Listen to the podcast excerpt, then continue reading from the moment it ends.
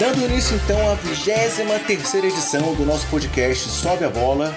Mais uma vez estamos aqui eu, André Rocha, e meu amigo Bruno Comenero para falar sobre tudo o que aconteceu aí na última semana no melhor basquete do mundo. Beleza, Bruno? E aí, André, beleza? O programa de hoje promete, hein? Opa! Mas antes, galera, de passar para o assunto propriamente dito, mais uma vez vou dar aqueles recados gerais para vocês sobre como encontrar o conteúdo produzido no Sobe a Bola. É, todo o material que a gente produz fica disponível inicialmente no nosso site, no endereço www.sobeabola.com.br. Além disso, se a gente pensar só no nosso podcast, o podcast é divulgado primariamente na plataforma Anchor. É, se escreve A-N-C-H-O-R e o endereço é anchor.fm barra sobe a bola. Mas do Anchor, o podcast é divulgado para todos os agregadores de podcast, os principais pelo menos. Está é, tá disponível no Spotify, iTunes, Google Podcast, Castbox e por aí vai. E se o seu agregador preferido ainda não tem o podcast do Sobe a Bola automaticamente, é só entrar lá no Anchor, pegar o RSS e jogar no seu agregador para nos ouvir. Além disso, o Sobe a Bola tem é, perfis nas principais redes sociais: Facebook, Twitter, Instagram. Temos também lá o nosso canal no YouTube. Então você pode seguir também nas redes sociais para acompanhar a divulgação do nosso conteúdo. E por fim, eu queria dar para vocês duas opções para assinar o nosso conteúdo. É, a primeira é você entrar no nosso site, procurar, procurar uma notícia que tem lá dentro, que é como assinar a gente pelo WhatsApp. Você cadastra lá no, no, nesse, no WhatsApp e você acaba recebendo as nossas notícias por uma lista de distribuição diretamente no seu celular. Outra opção de assinar o nosso conteúdo é pelo aplicativo FanClick, que está disponível tanto para iOS quanto para Android e que também é uma forma de receber uma notificação no seu celular sempre que for divulgado algum material, seja o podcast, seja algum artigo, é, algum post de coluna, resumo de rodada, jogos, é, tudo que a gente produz é divulgado tanto no WhatsApp quanto pelo FanClick. Alguma, alguma coisa que eu tenha esquecido, Bruno? Não, já falou tudo. Vamos para NBA. Só o último recado, que é o resultado do nosso sorteio da semana passada. É, fechando esse ciclo inicial de sorteios que a gente estava fazendo, a gente sorteou na semana passada mais uma vez uma bola Spalding da NBA. E aí, o vencedor do sorteio, vamos lá, momentos de tensão. O vencedor foi Ronaldo Russell. É, não sei se isso é o nickname do cara, se ele é realmente fã do Westbrook, alguma coisa assim, mas o vencedor foi o Ronaldo. É, a gente vai entrar em contato com ele para poder fazer o envio desse prêmio diretamente para casa dele. Agora sim, vamos falar de NBA.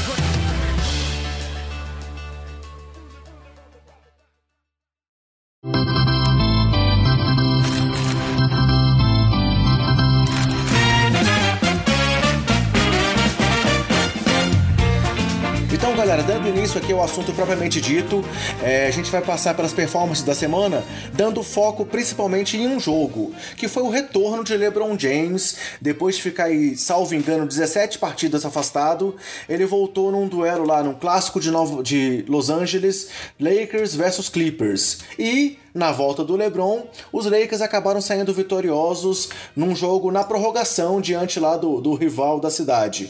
O placar foi de 123 a 120 e o LeBron foi o grande destaque do jogo. Ele beirou ali um triplo-duplo e acabou com 24 pontos, 14 rebotes, 9 assistências. Ele não foi muito bem nos arremessos, acertou apenas 9 de 22 no geral e 1 de 6 nas bolas de 3, mas foi o líder do time aí para conseguir essa vitória. Você chegou a ver esse jogo, Bruno? Não, não assisti, só vi os melhores momentos depois. Mas é, o Lakers dominou boa parte do jogo, né? Depois do, do intervalo ali, eles tomaram conta, chegaram a abrir mais de 10 pontos, se eu não me engano, 14 pontos de vantagem é, no terceiro quarto, ali perto do final do terceiro quarto. E aí depois o time começou a cair, não sei se por cansaço, uma melhora do, é, dos Clippers também. É, o time acabou sofrendo ali com um empate no finalzinho e, e na prorrogação conseguiu se sagrar campeão. É, destaque do, dos Clippers, de novo, o Williams, né? Interminável o Williams, acabou a partida com 24 pontos, 6 assistências, acertou 10 dos 18 arremessos que ele deu. É, ele não teve muito bem na linha do lance livre, a gente sabe que ele é um cara chato, sempre tá indo pra linha do lance livre, parece o Harden, tá sempre é, forçando forçando jogada, sofrendo falta, sofrendo falta quando mata a bola de três. Na linha do lance livre nessa partida ele só teve cinco arremessos e ele errou três dos cinco, então realmente não foi muito bem. Mas o Clippers é aquele time arrumadinho, né? A gente sabe, se você pegar ali Avery Bradley, Tobias Harris, é, o Beverly, o o Shai, o Montes Harrell e o Low Williams e o Marianovic, todos eles com mais de 10 pontos, então são muitos jogadores com mais de 10 pontos ali. O time é, realmente mostrou a força da equipe e do outro lado encontrou o LeBron James voltando com sangue nos olhos para provar que os Lakers podem enfiar todo mundo mesmo no pacote pelo Anthony Davis, porque ninguém ali consegue fazer muita coisa para ajudar ele. Ele teve que fazer 24 pontos, 14 rebotes e 9 assistências para para conseguir a vitória na prorrogação. É, e tudo bem que o jogo foi pra prorrogação, né? Mas ele já teve que jogar 40 minutos na sua primeira partida, né? Então mostrou que realmente é, é, ele, ele, voltou recuperado e voltou mais uma vez tendo que jogar muitos minutos. É, além do LeBron, é, outros destaques do time foram o Lance Stephenson, que veio do banco, jogou 30 minutos e conseguiu 20 pontos, com 5 de 8 nas bolas de 3. E o Brandon Ingram, que foi o jogador com mais minutagem do time, 44 minutos, e acabou com 19 pontos pontos. É, o Ingram é um cara que cresceu muito aí na ausência do LeBron, né? Vamos ver se ele vai realmente continuar se destacando mesmo com o King James do lado. E aí você citou aí também os, os destaques dos Clippers, mas então assim, o, o Lou Williams foi o, título, o cestinha, e entre os titulares, é, o principal pontuador foi o Beverly com 17 pontos, o Tobias Harris teve 15 pontos, e no banco o Monstrous Harrell também teve 15 pontos e continua ali firme naquela briga como um dos candidatos aí a sexto homem da temporada, né? Sim, Sim, com certeza. O Harrell é um jogador que vem impressionando bastante, é um jogador muito físico, tem muita explosão e, e saindo do banco ele tá ajudando bastante. Eu acho que o Houston acaba sentindo a falta dele. Apesar que pegou o irmão gêmeo dele lá agora, né? O Manimal, os dois parecem muito, tem muita semelhança é, física e até aparência mesmo, mas ele com certeza tá ajudando muito os Clippers e é uma boa moeda de troca aí que os Clippers têm se, se quiserem alguma coisa na Free que a gente vai falar daqui a pouco. É, só destacando mais um pouco os Lakers, o Rondo também teve uma boa partida. A gente sabe que ele não é um grande pontuador, mas ele é, contribuiu ali com seus 14 pontos e 13 rebotes. Ainda deu 7 assistências, ou seja, também passou perto de um, de um triplo-duplo, assim como o LeBron. É, e é muito importante para os Lakers ter não só o LeBron, mas o Rondo também, né? O capitão lá, como eles gostam de chamar, acho que é Marechal, né?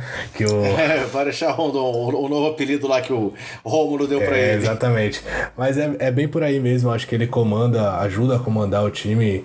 É, eu vi no jogo contra os Warriors, é, até foi destaque é, o que ele estava falando ali, como ele chamou os jogadores jovens e é, nos intervalos começou a conversar, dar, dar dicas, falar o que ele achava que o time podia melhorar e surtiu efeito. A gente vai falar um pouquinho só sobre o jogo contra os Warriors, que foi o jogo seguinte a esse.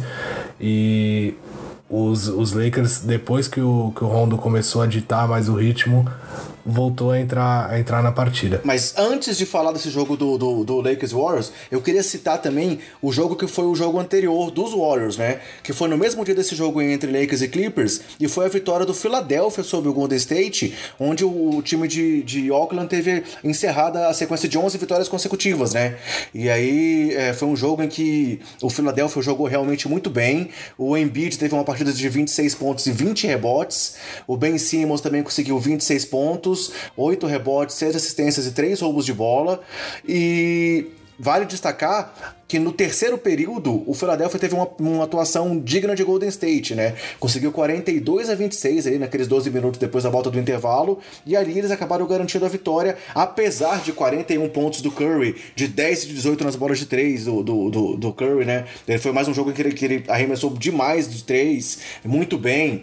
É, o Duran teve 25 pontos, mas foi uma partida em que o, o, o meio que parecia que o Embiid queria mostrar a dominância dele, até para mostrar que ele ainda tá, tipo, em melhor fase do que o DeMarcus Cousins, né? Ah, sem dúvida. O Embiid mostrou que o DeMarcus Cousins ainda tem que, tem que suar para voltar a um ritmo e, e conseguir bater de frente com ele.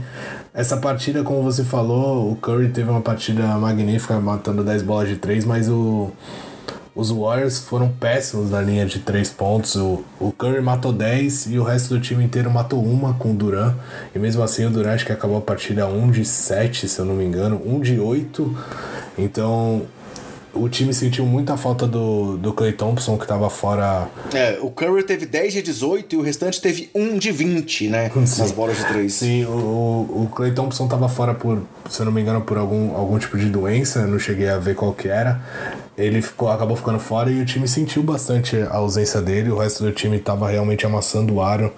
E acho que no terceiro quarto eles, eles tiveram um apagão. O, na verdade, na partida inteira, o Philadelphia estava errando muito mais do que os Warriors, tanto que o começo de jogo os Warriors dominaram até o segundo quarto.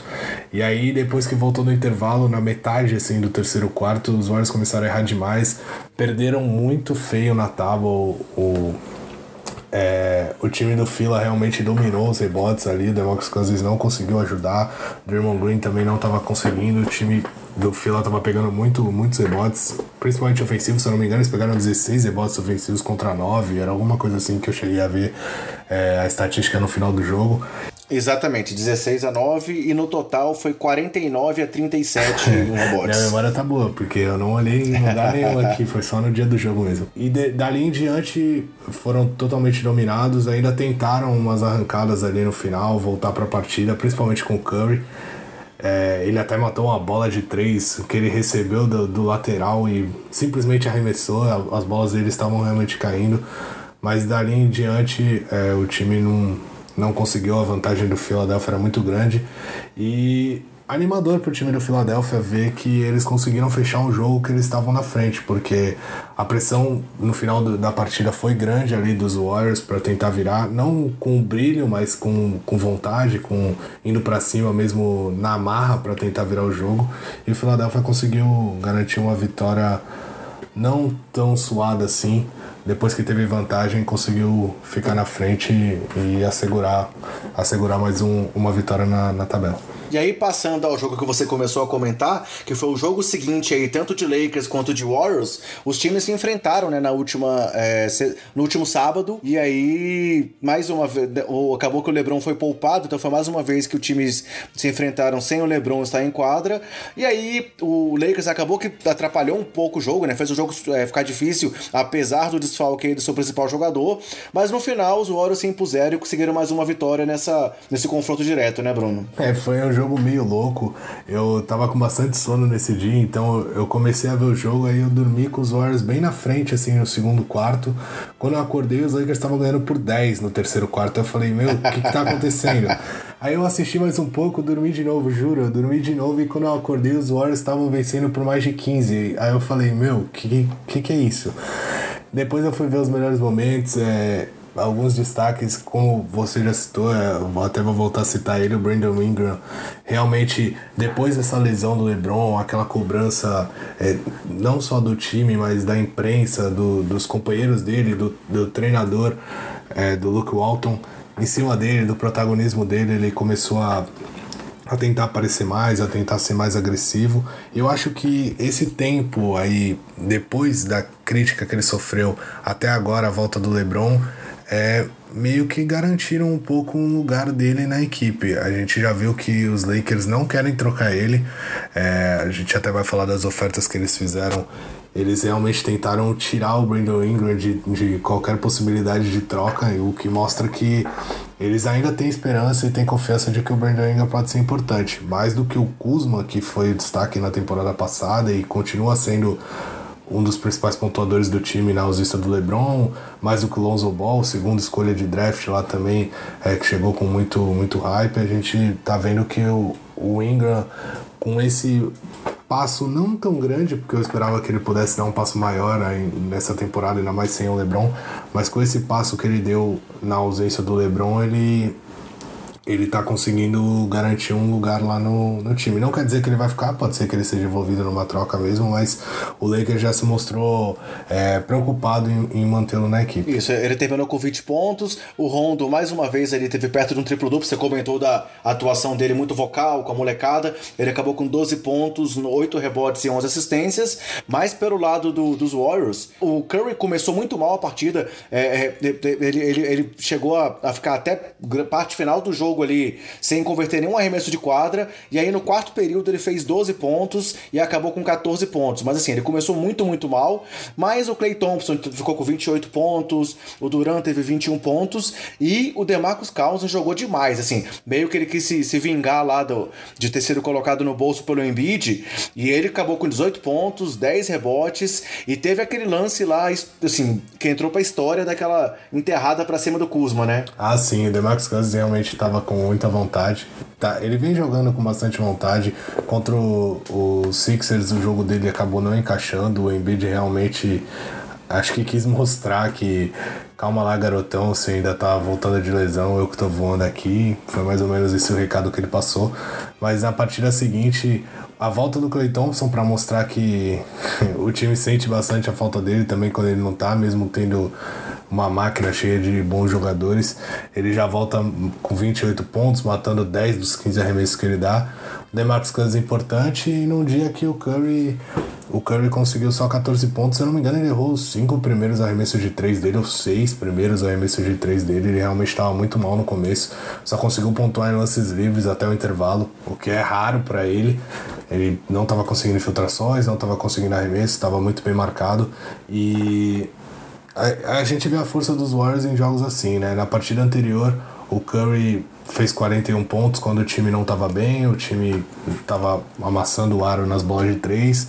Na partida seguinte, ele não está bem, ele acaba 2 de 9 do perímetro, com só 14 pontos, mas tem um Clay Thompson voltando fazendo 28, o Kevin Durant mantendo seus 21, o DeMarcus Cousins aparecendo com 18, e o André Godala, que veio muito bem do, do banco nessa partida, é, tanto que ficou bastante tempo em quadra, quase 30 minutos, ele acabou o jogo só errando dois arremessos, matou sete dos nove que tentou e acabou com 17 pontos. Foi outro é, bom destaque do, dos Warriors na partida. E um plus-minus de mais 23, né? Realmente, no momento ali do terceiro quarto, que você, você resumiu bem o jogo. Foi um jogo estranho, em que um, um time se destacava, depois o outro, mas o Igodala foi peça-chave ali para o time dos Warriors realmente conseguir se impor no final. Assim, galera, a gente fecha é, esse é o nosso primeiro quadro aqui do nosso performance da semana e vamos passar a falar agora então do nosso bolão do Sobe a Bola.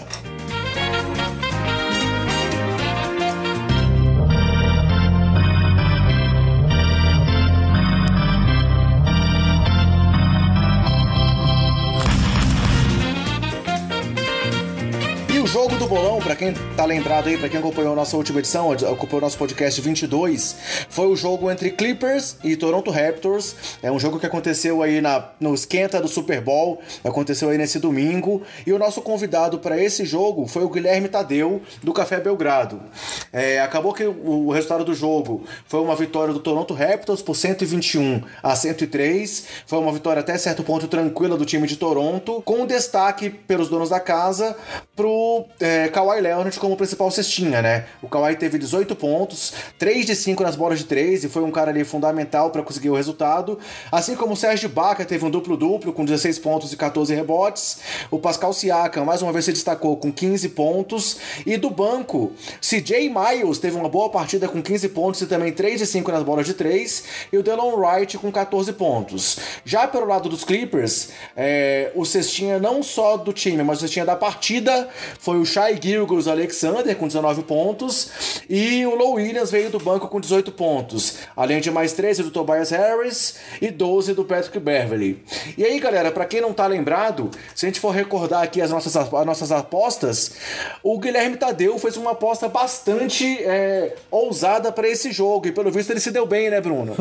a gente zoou ele, falou que a gente ia chamar ele sempre que quisesse pontuar e no final ele fez dois pontos e a gente fez um só cada um. Isso, porque ele apostou na vitória do Toronto Raptors e ele apostou que o Shai seria o destaque de pontos, rebotes e assistências. Então ele acabou pontuando também com o Shai sendo cestinha. É, eu lembro que eu apostei no Williams, então é, por um ponto eu fiquei, fiquei atrás e você apostou no Kawhi, né? Então o nossos, nossos cestinhas ficaram com 18 pontos e o cestinha aí do Guilherme Tadeu teve 19 pontos. Então a gente realmente quis zoar na hora que a gente foi fazer a, a análise do, dos palpites e ele acabou sendo o grande pontuador. É, ninguém apostou no Ibaka como maior reboteiro, o Ibaka teve 12 rebotes e o líder em assistências foi o Fred Van Vliet com 7. É, a gente apostou no, no, no, no Kyle Lowry, mas o Kyle Lowry foi poupado desse jogo, então o, o, substituto, o substituto dele, que foi o Fred Van Vliet, acabou liderando em assistências. Então, como você já comentou, dois pontos para o Guilherme, um ponto para mim e um ponto para você. E aí, atualizando então a pontuação do bolão até aqui, graças ao Guilherme, os convidados agora retomaram a ponta com 33 pontos. Eu estou em segundo lugar com 32 e você está em terceiro com 31. Então segue tudo muito embolado, mas esse palpite ousado do Guilherme fez a diferença na rodada. É, fez a diferença também, só falando um pouco do jogo, o jogo ter sido tão fácil pro Toronto, né? Se a gente pegar os titulares de, de, de, Toronto, nenhum deles passou de 30 minutos, nenhum deles passou de 27 minutos, na verdade. É, o jogo já estava decidido ali no terceiro quarto, no final do terceiro quarto, então no quarto período muitos deles nem, nem apareceram de novo em quadra. O Kawhi por isso jogou só 26 minutos e acabou com 18 pontos. Então, se o Lakers tivesse apertado. O Lakers, ó, desculpa, o Clippers tivesse apertado um pouco mais, é, com certeza o Kawhi Leonard ia pontuar aí, fazer mais uns 3, 4 pontinhos pra, pra me dar o ponto, mas não aconteceu. Segue o Shai sendo destaque só pra gente pagar nossa língua grande aí do, do último episódio. E aí, galera, para essa semana, o jogo que a gente trouxe pro bolão vai ser um duelo que vai acontecer na próxima sexta-feira, no dia 8, entre Denver Nuggets e Philadelphia 76ers, que é um possível duelo aí entre os dois grandes pivôs aí da temporada. Claro, tem outros destaques, mas com certeza o Jokic e o Embiid estão entre os grandes nomes aí da posição 5 no momento na NBA. E aí, para esse jogo, a gente conseguiu um, um convidado super especial. É, já tinham tentado é, que ele participasse com a gente em outros momentos, mas não tinha sido possível. E dessa vez aconteceu. Então, quem vai palpitar pra gente no bolão dessa semana vai ser o Danilo do Bola Presa. É, vamos ouvir então aí o que, que o Danilo falou sobre o jogo e quais são os palpites dele para esse duelo aí entre Denver Nuggets e Philadelphia 76ers. Fala André, galera do Sobe a Bola, beleza? Aqui é o Danilo do Bola Presa o blog e podcast sobre basquete e relacionamentos. Eu não sei porquê, mas a gente fala de relacionamentos também, aconteceu.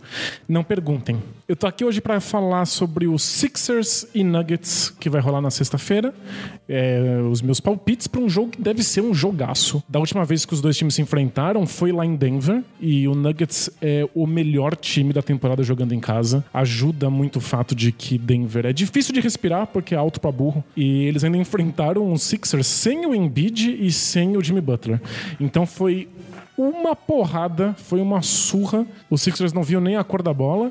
E o Jokic conseguiu um recorde muito bizarro. Aliás, momento recorde bizarro. O Jokic foi o primeiro jogador da história a fazer 32 pontos, 18 rebotes e 10 assistências em menos de 34 minutos no jogo. É daquelas coisas que você fica torcendo as estatísticas até vir um número esquisito e provar que o jogador que você gosta foi o primeiro a fazer isso. E o Jokic virou uma máquina de triple-double e sem o Embiid para enfrentar ele, ele teve muito espaço para jogar. Então, eu acho que nesse jogo de sexta-feira, que o Sixers vai jogar em casa, o Embiid vai entrar para matar. Ele vai entrar para tentar anular o Jokic com todas as forças dele. Então, meu palpite é que o Sixers vai vencer o jogo. Eu acho que eles vão dar tudo, eles vão querer provar um ponto. O Jimmy Butler vai entrar pilhado. Eu acho que eles têm chances consideráveis de vencer. Mas, dito isso, o meu palpite pro Cestinha, pro líder de rebotes e pro líder de assistências é uma pessoa só, porque fica mais fácil e eu tô com preguiça. É o Jokic que é o único cara nesses dois times que pode liderar nos três quesitos sem problemas. Eu acho que ele também vai ter um daqueles jogos bem forçados, em que ele tenta fazer de tudo para enfrentar o Embiid. É até capaz que o Embiid exagere, e saia com seis faltas, tome umas faltas técnicas, mas acho que isso deixa inclusive o Sixers mais pilhado ainda. Vai ser um jogo bem legal. São dois times bem diferentes, dois times que jogam fora do padrão que a gente está vendo é, nos dias atuais na NBA e dois times muito focados em garrafão. Então, Jokic e Embiid vai ser um duelo de soltar faísca. Galera, como o Danilo falou aí, é o segundo confronto entre os times da temporada, né? Já houve o primeiro duelo que aconteceu lá em Denver e que o time do Philadelphia jogou desfalcado.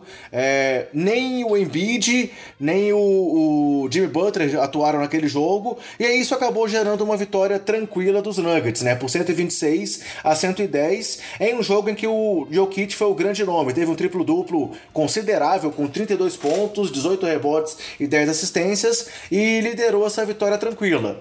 Já para essa partida de agora, eu tendo a concordar com o Danilo, porque o jogo vai ser em Filadélfia, e aí o Filadélfia vai querer se impor. E aí, Bruno, mantendo aquela, aquela nossa alternância de palpites, eu vou começar com os meus palpites então, tá? É, como eu comecei a adiantar, eu acho que o Filadélfia vai querer se impor nos seus domínios, é, nesse duelo aí derradeiro entre os times nessa, nessa temporada.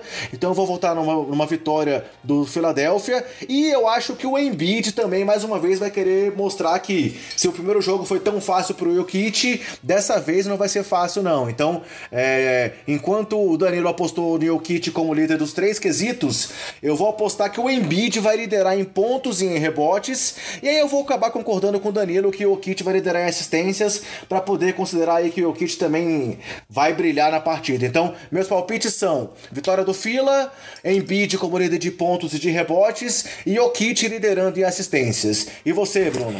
Eu até tinha escrito isso aqui, mas eu vou mudar, vai ser eu concordo, eu acho que o Jokic não vai ter essa vida fácil que ele teve no primeiro jogo, não vai poder desfilar lá dentro do garrafão e fazer 32 pontos. E a gente sabe que nesse ponto o Embiid é muito mais pontuador que ele. Eu tava ali entre Embiid e, e Jimmy Butler no, na pontuação, mas e acabaram escolhendo o Embiid por, por conta justamente de jogar contra um grande jogador, jogar contra o, o, o Jokic, tudo que estão falando, tudo que espera do duelo. Acho que o Embiid vai querer monopolizar tudo.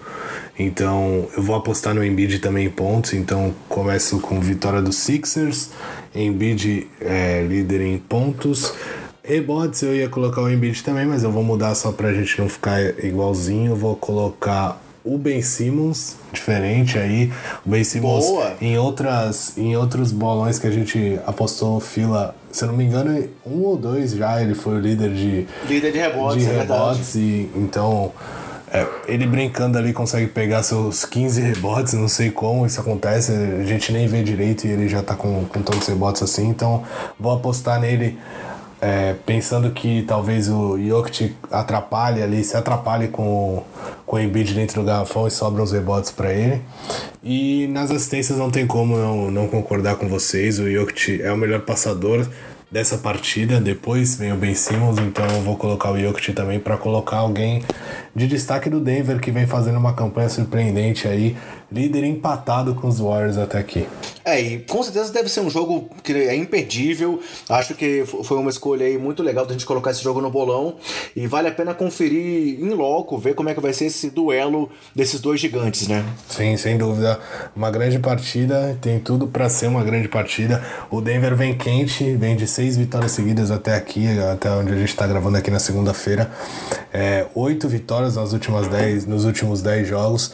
Pelo outro lado, o Philadelphia perdeu a última partida, mas vem de sete vitórias nos últimos dez jogos, é, querendo buscar o terceiro lugar ali no, no, no leste que ele perdeu para Boston e tentando encostar lá em Toronto e Milwaukee que estão que estão lá é, nadando de braçadas no, no leste lá com quatro vitórias a mais que o, que o terceiro colocado Boston. Já que você comentou isso aí, vale a pena só, só citar que, como a gente até cogitou no, na edição passada, o Indiano já tá fora aí da zona de, de, de mando de quadra e vamos ver se ele vai conseguir se manter ali diante, na frente do Brooklyn, né?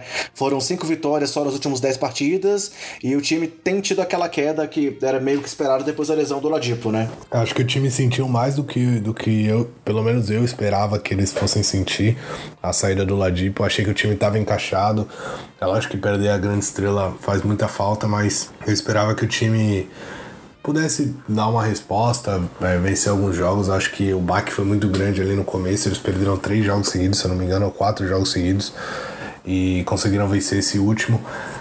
Eu espero que eles consigam se manter. Acho até que vão conseguir, porque tem uma, uma gordura para queimar e e mesmo o time não tendo o Ladipo, eles têm um time para brigar de frente com os últimos colocados ali do Oeste.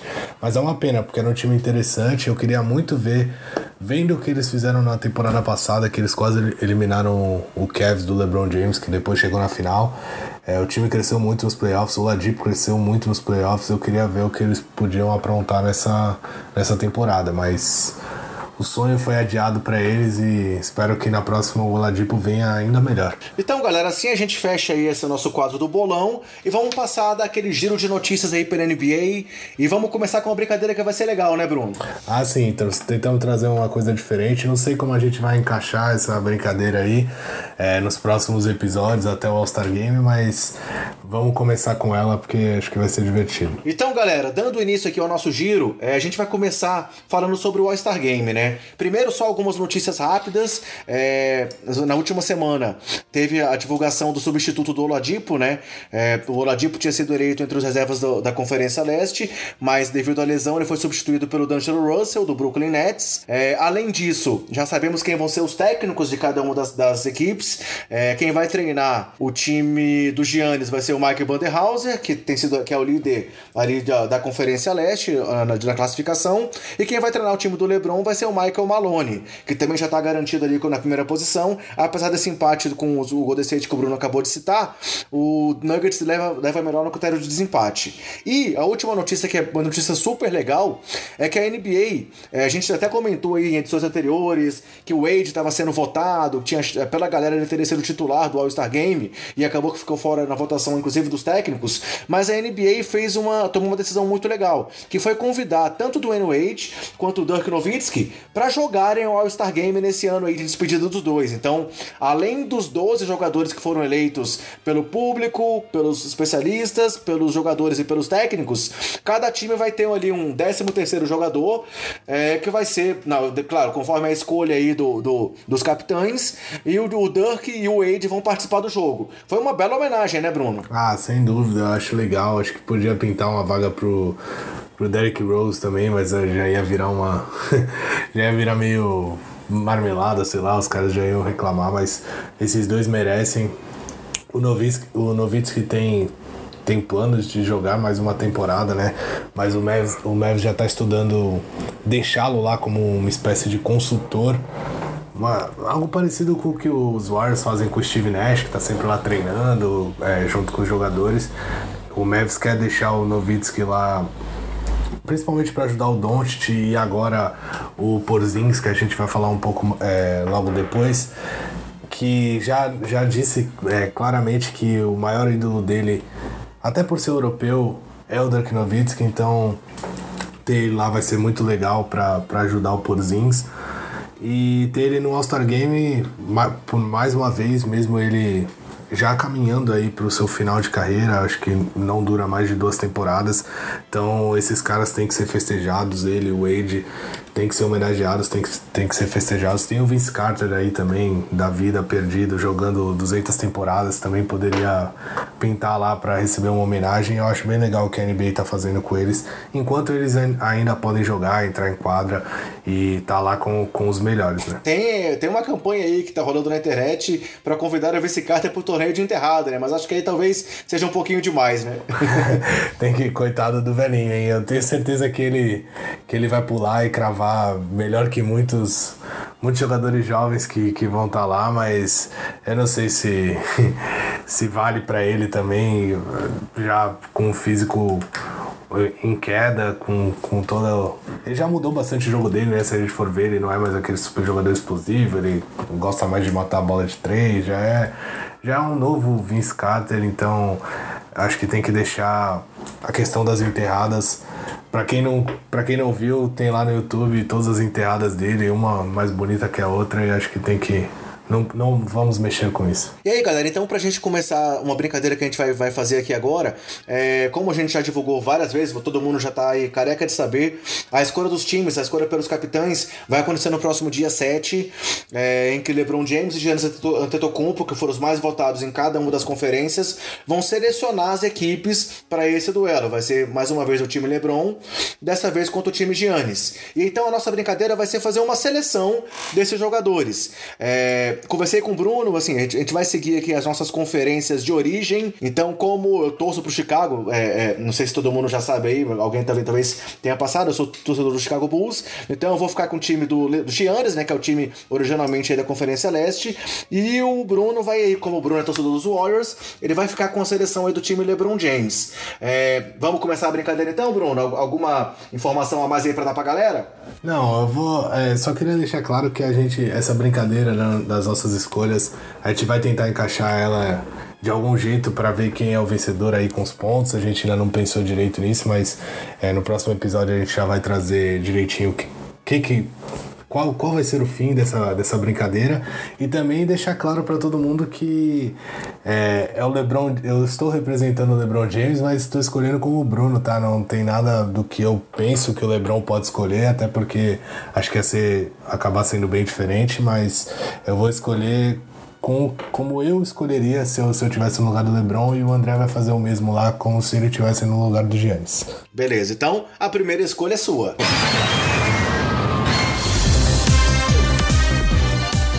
É, a primeira escolha não poderia ser de outro, mas senão de Stephen Curry, com certeza, porque é o jogador. Eu vou tentar justificar rapidamente o jogador que me que fez com que eu me apaixonasse tanto pela NBA e fosse fanático que eu sou, torcedor dos Warriors, é o Stephen Curry. Então, primeira escolha, nada mais justo do que ser dele. Legal. Acho, acho, que, acho que seria interessante realmente ver, depois aí desses, desses anos aí de rivalidade Curry e LeBron, os dois do mesmo lado. É uma coisa que, que seria realmente divertida de assistir. E aí, então, minha primeira escolha, eu vou fazer o que, o que o LeBron fez no ano passado, quando ele começou escolhendo, e eu vou de Kevin Durant. É, claro que temos outros nomes aí abs, abs, ah, absurdamente bons, temos... Eu não vou falar os outros nomes, mas assim, eu acho que essa dupla é, Giannis e Durant tem tudo para ser bastante impactante aí na partida. Uh, eu vou tentar pensar na pontuação aqui, vou, vou jogar mesmo, hein, viu? Vou tentar pensar um pouco na pontuação, vou colocar o Embiid. Pô, me, me roubou o Embidão. Ah, vale lembrar que, assim, é, tem, tem que seguir a, aquela questão de três jogadores é, do frontcourt e dois do backcourt entre, entre os titulares, tá? Essas nossas escolhas todas, é, pra galera só lembrando, primeiro a gente vai selecionar oito jogadores entre aqueles 10, entre aqueles que foram escolhidos para serem os titulares, e depois vamos para os reservas. Então vamos lá, eu escolhi primeiro um jogador de garrafão. É, então tá, já, já, que a questão é, é, é, pensar também em pontuação, eu vou agora de James Harden na minha segunda escolha. Então por enquanto o seu time tem LeBron, Curry e Embiid, e o meu tem Giannis, Duran e Harden. É, a minha terceira escolha vai para Paul George porque eu tô jogando mesmo, tô contando que você vai escolher o Kyrie Irving aí. Paul George. Vamos lá, Paul George. É, e. deixa eu pensar aqui. Será que eu vou no Kyrie mesmo? Eu realmente ainda não tenho certeza, não. Eu, na verdade, na verdade. Eu não vou de Kyrie, não eu vou de Kawhi Leonard. Eu vou fechar aqui meu, meu, meu, meu frontcourt com Kawhi. Mas eu li direitinho seu movimento porque eu queria escolher o Kemba Walker, então você vai ficar com o Kyrie de qualquer jeito. Eu não poderia deixar de escolher o Kemba Walker, então o meu backcourt vai ser formado por Curry e Kemba Walker.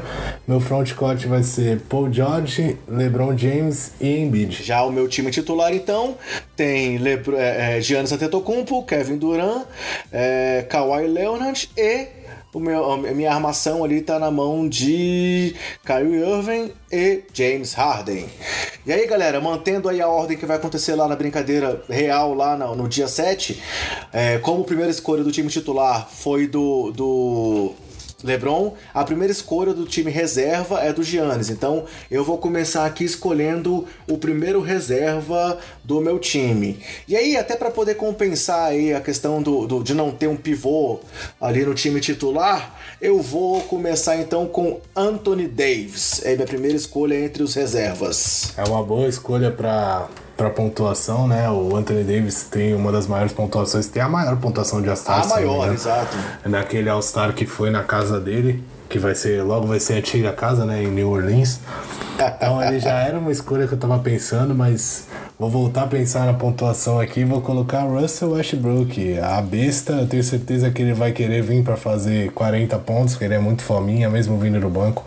Ele vai querer fazer um monte de ponto, então eu vou colocar o Russell Westbrook aqui no meu time. Pô, sacanagem, porque é, não sei se todo mundo sabe, o Gianni já deu uma declaração que ele queria ter Duran e Westbrook no time dele, dizendo que o All-Star Game é um momento de amor. Eu ia tentar fazer isso também aqui e você acabou roubando o Westbrook de mim. Então vamos lá, deixa eu pensar aqui na minha próxima movimentação então. É... Bem, eu queria escolher o Luca Doncic, mas ele não tá aqui no time, então vamos lá. Eu vou escolher Damian Lillard, um cara também que quer sempre provar aí o seu valor, então acho que ele também pode ser um cara de destaque nesse jogo. É, Damian Lillard, ótima escolha. Eu tô bem em dúvida aqui agora, mas eu vou ficar com Nikola Jokic. Nikola Jokic, destaque do, da, do torneio aí, não é um grande pontuador, vai fugir um pouco é, das características do meu time aqui, que eu tô pegando só grandes pontuadores, mas todo é, time com grandes pontuadores precisa de um armador, então o Nikola Jokic vai vir para armar a minha equipe. Tenho certeza que ele vai distribuir as assistências muito bem para todos esses arremessadores que eu peguei aqui. Legal. Eu vou então agora. Deixa eu ver aqui. Eu já selecionei um jogador de garrafão, um jogador de perímetro entre os reservas. É, vamos lá. Blake Griffin, eu vou querer trazer um pouco de show de enterradas aqui pro meu time. Tomara que o Blake lembre aí do jogo mais do passado dele e consiga dar uns enterradas para animar a galera. Ah, eu vou de Splash Brothers, vou pegar o gatilho, o maior gatilho da NBA, para ele vir com a mão quente lá, ele que foi tirado do All-Star Game por muitos especialistas aí, achavam que ele não ia estar assim como o Draymond Green. O Draymond Green acabou ficando de fora. Mas o Clay Thompson garantiu, se eu não me engano, a quinta seleção dele para All-Star Game. E tá no meu time o Clay Thompson. Eu vou pegar aí o jogador que acabou sendo o complemento do time. É, pegaria o Oladipo nesse momento, então eu vou pegar D'Angelo Russell. Eu vou apostar no Russell como um cara que também vai querer mostrar que não tá aí à toa e vai ser meu terceiro reserva aqui do meu time. Terceiro não, quarto reserva, né? Já. Eu vou então colocar um pivô, mais um pivô, né? Reserva. Já tem dois do meu time, mas eu vou apostar que talvez com a visão de jogo do Jokic ele possa ajudar ali. Eu vou de Carl Anthony Towns, mais um pontuador. Pensei no Lamarcus Aldridge, mas gosto bastante do Towns. Eu torço para que ele evolua. Ele, ele é aquele jogador meio soft que a gente fala, né? Mas ele depois da saída do, do Butler lá do time de Minnesota e das diversas críticas, muito duras críticas que ele vem, que o, que o Towns vinha recebendo junto do Wiggins, ele começou a aparecer mais, tentou ajudar mais o time, tentou ser mais agressivo. Então, tô contando com essa melhora do Towns aí, que conseguiu garantir uma vaga no seu segundo All-Star Game consecutivo. Espero que ele faça um bom jogo. Então tá, já que você deixou o Aldridge passar, eu vou pegar o Lamarcus Aldridge aí para também poder reforçar o meu garrafão aí na, na minha rotação junto com o Anthony Davis e o Blake Griffin. Ah, como eu apostei nele nos rebotes do nosso bolão, vou escolher o Ben Simmons agora. Cara, você tá me deixando em maus lençóis aqui. Bradley Bill, mais um cara aí que sempre gosta de mostrar o seu valor e que pode querer aparecer aí no All-Star Game. Só pra não deixar uma dobradinha do Bucks pra você, eu vou de Chris Middleton. Chris Middleton, boa escolha. É, detalhe, né? A gente já fechou todo o time do Oeste e estamos aqui fechando agora os últimos nomes da Conferência Leste. É, cara, eu, eu não vou escolher o Kyle Lowry porque eu acho que ele não, não se destaca muito nesse tipo de jogo. Então vamos lá, eu vou dar um voto de confiança para Nikola Vucevic, pivôzão aí do Magic, destaque da temporada, em homenagem ao nosso ouvinte Bruno, é, desculpa, nosso ouvinte William, e para mostrar que você tem birra com o Magic, o Vucevic é meu.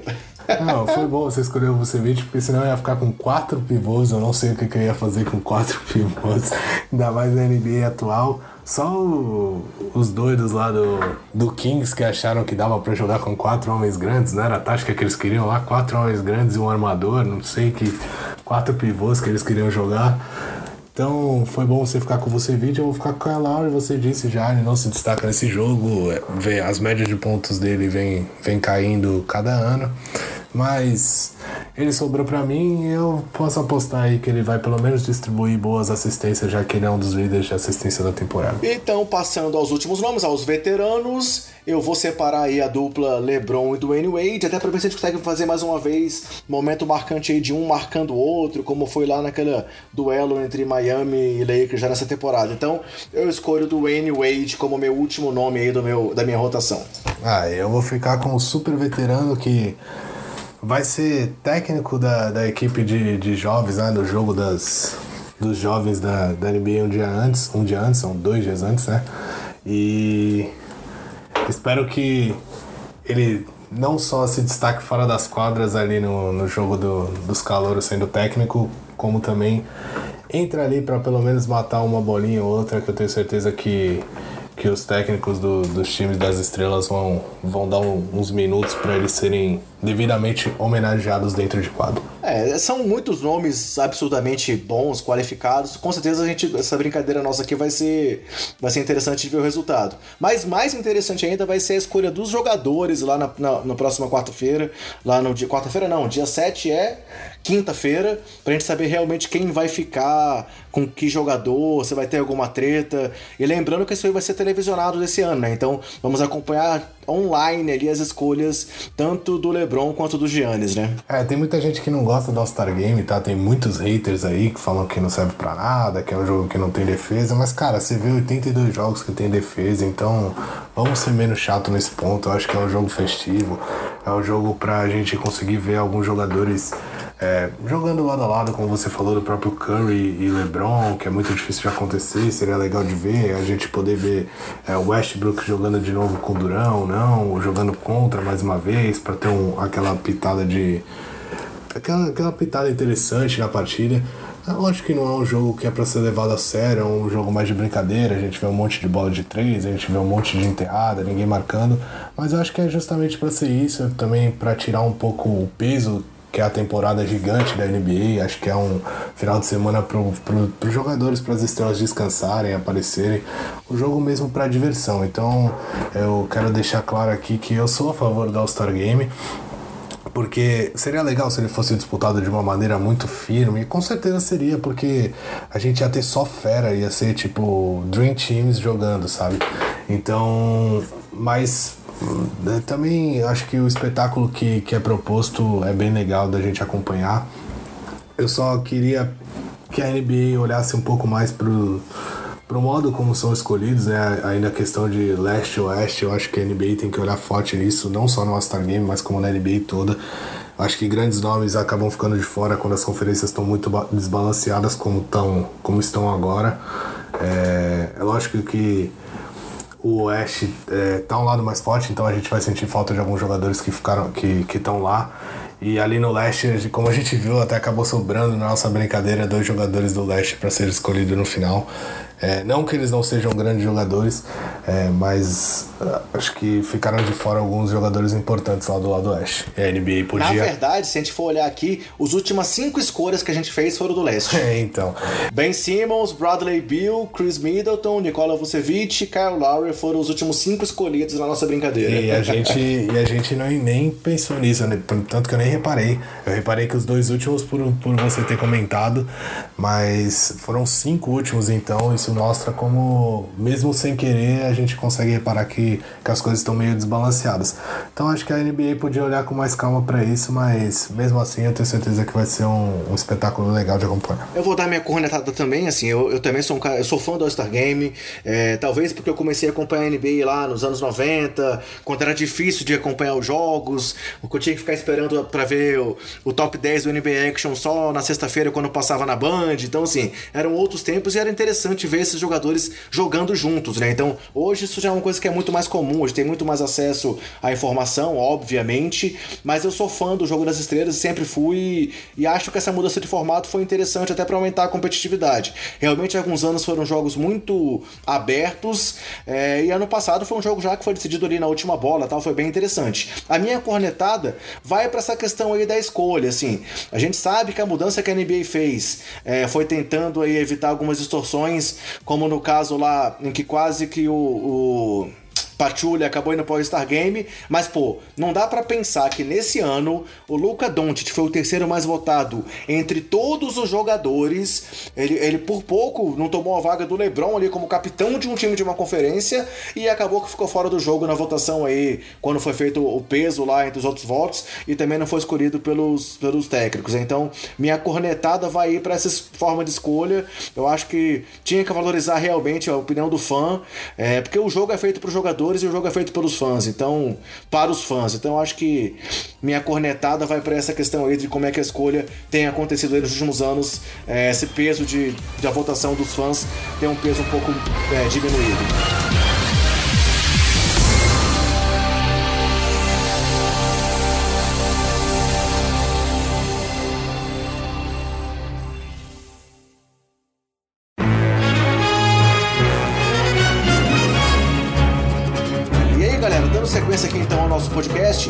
Seguindo o nosso giro, a gente vai comentar um pouco também sobre outro assunto importantíssimo dessa semana, né? Que é o fechamento aí da trade deadline. E aí também é no dia 7, também é um dia que vai ser muito, muito acompanhado aí por conta do fechamento da janela de transferências, é o prazo que os times têm aí para poder fazer trocas e, e, negociar seus jogadores. E aí, para começar essa nossa análise da trade deadline, mais uma vez o Danilo topou participar com a gente e fez uma análise aí bastante detalhada de movimentos que já aconteceram ou que podem acontecer nessa trade deadline. Vamos ouvir então aí mais uma vez a opinião desse nosso ícone aí do podcast e do, dos blogs de basquete brasileiro, que é o Danilo. Quinta-feira agora, é o trade deadline, é a data limite para os times fazerem trocas e é ao mesmo tempo a coisa mais legal que pode acontecer na NBA e a coisa mais broxante que pode acontecer na NBA.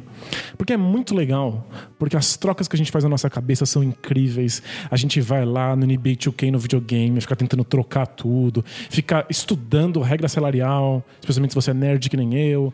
Aí a gente fica vendo qual, o que, que salário bateria com qual salário. E a gente faz umas trocas assim de, de dar inveja em qualquer general manager Aí você fica naquela ansiedade, porque quando der a data limite, todo o time vai trocar, vai dar aquela mudança na NBA. O que era dia vai ser noite, o time que é ruim vai ficar bom, meu Rockets vai ser campeão, coisas maravilhosas. E aí, na hora H, meia dúzia de troca, nada a ver, umas trocas que a gente nem imaginou, em geral, umas trocas de jogadores muito inexpressivos, e aí a gente fica brochado. Mas pelo menos a gente se divertiu no caminho. Mas nessa trade deadline, eu tô particularmente empolgado. Sei, sabe aquela coceira assim que dá no dedinho do pé, que faz a gente achar que alguma coisa diferente vai acontecer? Eu tô achando que alguns times devem se mexer bastante. Eu acho que o Cavs vai tentar se livrar de, de muita gente. Eles já começaram, já mandaram o Rodney Hood embora. Eles vão tentar abrir o máximo de espaço salarial possível, eles querem um recomeço. Eu tô muito surpreso que eles ainda não tentaram trocar o Kevin Love. Não sei se eles estão esperando ele ficar saudável antes de trocar para ele ganhar valor de mercado, mas eles devem trocar a galera. Provavelmente o J.R. Smith deve parar em algum outro lugar se aceitarem o contrato. Quem sabe até o Kevin Love. É, o Wizards também. É, eles não têm mais chance de coisa nenhuma eles vão mal com o John Wall e vão pior ainda sem o John Wall, então vai fazer o quê? Talvez eles consigam algum time maluco que queira absorver o contrato do John, Wall, talvez eles queiram ser ainda mais birutas e trocar o Bradley Bill. Como é o Wizards, né? A gente pode imaginar qualquer coisa. Pistons no leste também. Eu acho que eles fizeram uma troca super agressiva pelo Blake Griffin na temporada passada e não tá funcionando. Por mais que eu goste do time, eu acho muito interessante o jeito que o Blake Griffin e o, Draymond, o André Drummond jogam juntos. Não tá rolando, eles não estão conseguindo vencer o quanto deveriam. Nesse momento eles estão fora da zona de playoff, mesmo com o leste bem mais fraco do que o oeste. Então eu imagino que eles façam alguma troca ou para tentar reforçar esse esse time assim meio no desespero, aceitando algumas coisas meio furada, ou então reconstruir de vez. E aí, sei lá, tentar trocar o Griffin ou tentar trocar o André Drummond. Seria triste, mas é bem, bem possível que o Pistons faça alguma coisa assim. Outro que é triste deve trocar é o Grizzlies que tinha todo esse projeto de ser a máquina moedora de carne humana que o Mark Gasol e o Mike Conley fizeram parte por tanto tempo, mas o time não consegue mais manter a identidade, não tá vencendo como deveria, sofreu com as lesões, mas agora que o Gasol e o Conley estão juntos, o time ainda tem muita dificuldade de, de vencer jogos o bastante, porque o West está muito disputado. É tudo no Grizzlies aponta para reconstrução, o que é uma coisa que eles poderiam ter feito há três anos atrás, mas eles insistem em manter a identidade do time, até porque Memphis aprendeu agora há pouco a se apaixonar pelo time. Então eles estão tentando o máximo possível segurar suas estrelas, mas não deve dar mais. Eu apostaria o meu par de meias, meu pé de meia aqui no pé, que o Margasol deve ser trocado. É, e o Mike Conley possivelmente também. É, sobre o Anthony Davis, tá todo mundo especulando, como não faz nenhum sentido o Pelicans fazer a troca antes do Celtics poder colocar alguma coisa na mesa, e o Celtics só pode fazer propostas para o Anthony Davis quando a temporada terminar, é muito provável que o Pelicans não faça nenhuma oferta para outros times, não aceite absolutamente nada e acabe a temporada com o Anthony Davis mesmo. O Lakers teria que mandar muita coisa e os boatos que a gente tem ouvido até aqui são de que o Lakers não está oferecendo jogadores o suficiente. Porque basicamente eles teriam que abrir mão de todo o núcleo jovem deles e parece que eles não estão muito afim disso. Então acho que o Anthony Davis vai ficar por lá. Mas se nenhuma dessas trocas acontecer, pelo menos a gente tem a alegria de que uma já aconteceu e não esperou nem a, a trade deadline, que foi o, o Porzingis indo pro Mavs. E foi assim na pura e completa porra louquice. Pelo jeito, o Porzingis conversou com a diretoria do Knicks e no mesmo dia ele foi mandado pro Mavs. Então tem alguma coisa muito esquisita acontecendo. O Knicks está tentando fazer o, o, Porzingis parecer o vilão da história, como se ele tivesse entrado lá e exigido uma troca. E aí eles não tiveram outra escolha a não ser trocar ele no mesmo dia. Mas o Porzingis já colocou lá no Instagram dele, que é onde as estrelas passam suas grandes mensagens para o público. Ele já colocou lá uma mensagem dizendo: torcedores do Knicks, vocês merecem coisa melhor e fiquem de olho. Abram os olhos, acordem. Querendo dizer que a diretoria é uma uma desgraça. E vamos ser sinceros, a diretoria é uma desgraça. Já faz pelo menos 20 anos que eles só tomam as piores decisões da história do basquete. Então é bem possível que eles tenham trocado por Zings agora, porque eles sonham com assinar grandes jogadores aí quando acabar a temporada e conseguiram uma oferta decente do Mavs e aí chamaram uma reunião com o Porzingis e mandaram ele embora na mesma hora. É o, se eu tiver que apostar que o Porzingis foi um desgraçado ou que o Knicks foi burro, eu sempre vou com o Knicks burro, porque é o que a gente tem visto durante muito tempo. Mesmo assim, eu não acho que é tão horrível assim a decisão pro Knicks. É claro que dói abrir mão do Porzingis, é a única coisa certa que eles conseguiram nos últimos anos, foi um achado no draft, mas eles têm a chance de contratar duas estrelas com contratos máximos para a temporada que vem. Só precisa ver se alguém topa essa loucura.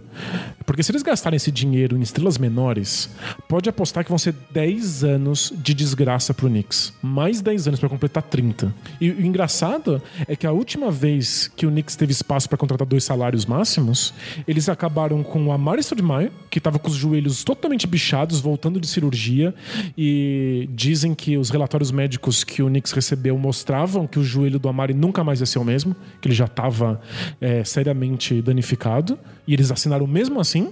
E o Carmelo Anthony, que eles fizeram uma troca absurda para conseguir receber o Carmelo, não precisava, eles podiam ter esperado um ano. E a gente sabe que Carmelo e Amari não deram certo, tiveram um ano minimamente decente no Knicks, o resto foi tudo furada. Então, a última vez que o Knicks esteve nessa, nessa situação de contratar dois salários máximos, o Knicks fez merda.